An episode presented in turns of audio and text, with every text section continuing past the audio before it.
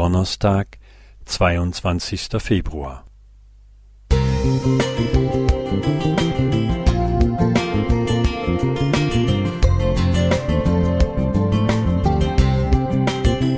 Ein kleiner Lichtblick für den Tag.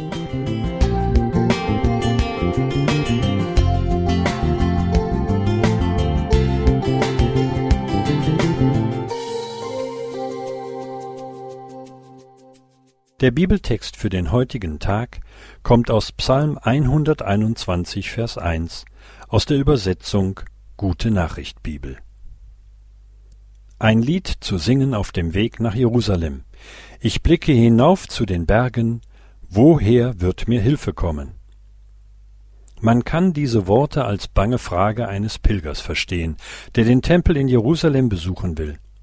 Ein langer und beschwerlicher Weg voller Gefahren liegt vor ihm.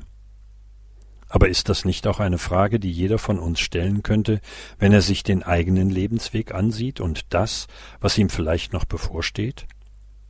Die Antwort findest du schon im zweiten Vers dieses wunderbaren Psalms. Meine Hilfe kommt vom Herrn, der Himmel und Erde gemacht hat. Mit anderen Worten, Gott der Schöpfer hat natürlich die Macht zu helfen, und er ist bereit dazu.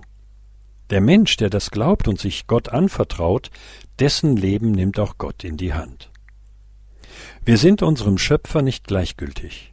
Unser Wohlbefinden ist auch Gottes Sache. Er wird deinen Fuß nicht gleiten lassen, und der dich behütet, schläft nicht, heißt es in Vers 3. Gott lässt den Wallfahrer auf seinem Weg durch das Gebirge nicht fehlgehen, er begleitet und richtet seine Augen auf ihn.